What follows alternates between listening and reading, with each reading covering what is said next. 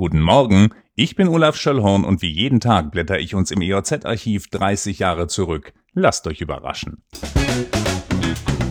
Wir werfen einen Blick in die EOZ vom 26. März 1991 und dieser Tag war damals ein Dienstag. Der Deutsche Bundestag nimmt seinen Sitz in der Bundeshauptstadt Berlin. So formulieren es die Berlin-Befürworter im offiziellen Antrag, der gestern in Bonn vorgestellt wurde. Befürworter und Gegner gab es in jeder Partei, aber am Ende lief es auf ein Gehen oder Bleiben hinaus.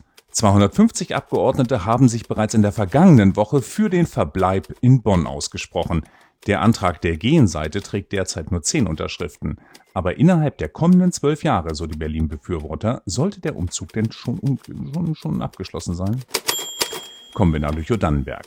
Vor 30 Jahren machte die Friseurinnung Schlagzeilen. Innungsobermeister Dieter Baumann aus Hitzacker klagte auf der Innungsvorstandssitzung, dass dem Friseurhandwerk die Kosten davonlaufen. Qualifiziertes Personal sei nicht zu bekommen oder nur durch übertarifliche Sonderabmachungen zu halten. Darum und auch weil die Kosmetikindustrie zweimal schon die Preise erhöht hat, wird das Haare schneiden bald teurer werden, so Baumann. Bald vorbei sein wird es übrigens mit FCKW-Produkten in Friseurbetrieben. Und auch das sei ein weiterer Kostenfaktor, so hieß es. Aus Genf ist zu hören, die Bundesrepublik wurde 1990 wieder weltgrößter Exporteur von Waren und Dienstleistungen im Wert von 421 Milliarden Dollar. Im Vorjahr hatte Deutschland diesen Titel an die USA abgetreten aus Brüssel meldet die EG-Kommission, dass im vergangenen Jahr mindestens 500 Millionen D-Mark an EG-Mitteln in die Taschen von Wirtschaftsbetrügern geflossen seien. Näheres wird nicht bekannt.